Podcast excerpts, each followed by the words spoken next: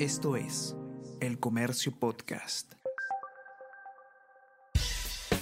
Buenos días, mi nombre es Soine Díaz, periodista del comercio, y estas son las cinco noticias más importantes de hoy, miércoles 15 de marzo.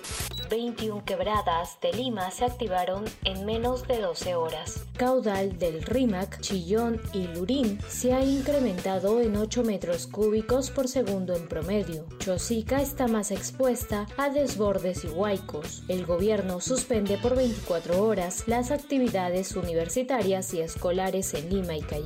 Servidores públicos efectuarán trabajo remoto aprueban la acusación de Betsy Chávez por rebelión y conspiración. También acusaron a los exministros Bully Huerta y Roberto Sánchez.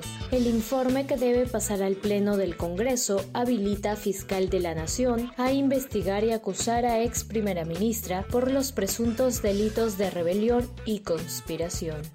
Las ventas de los negocios minoristas decrecieron un 30% por precipitaciones. Según reporta Rodolfo Ojeda, presidente del gremio de la pequeña empresa de la Cámara de Comercio de Lima, las ventas del comercio minorista de la producción económica del norte ha decrecido alrededor de 30% desde que empezaron las lluvias. En particular, las pequeñas y microempresas vinculadas al sector comercio, servicios y negocios como salones de belleza y bodegas.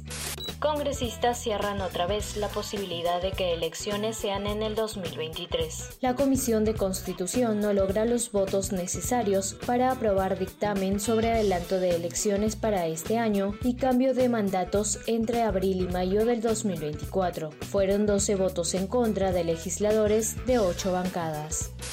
FIFA decide que el Mundial 2026 se juegue con 48 países. El Consejo de la FIFA hizo oficial la aprobación del cambio de formato para la Copa del Mundo a partir de la edición de 2026, que será la primera que se disputará con la participación de 48 selecciones en formato de 12 grupos.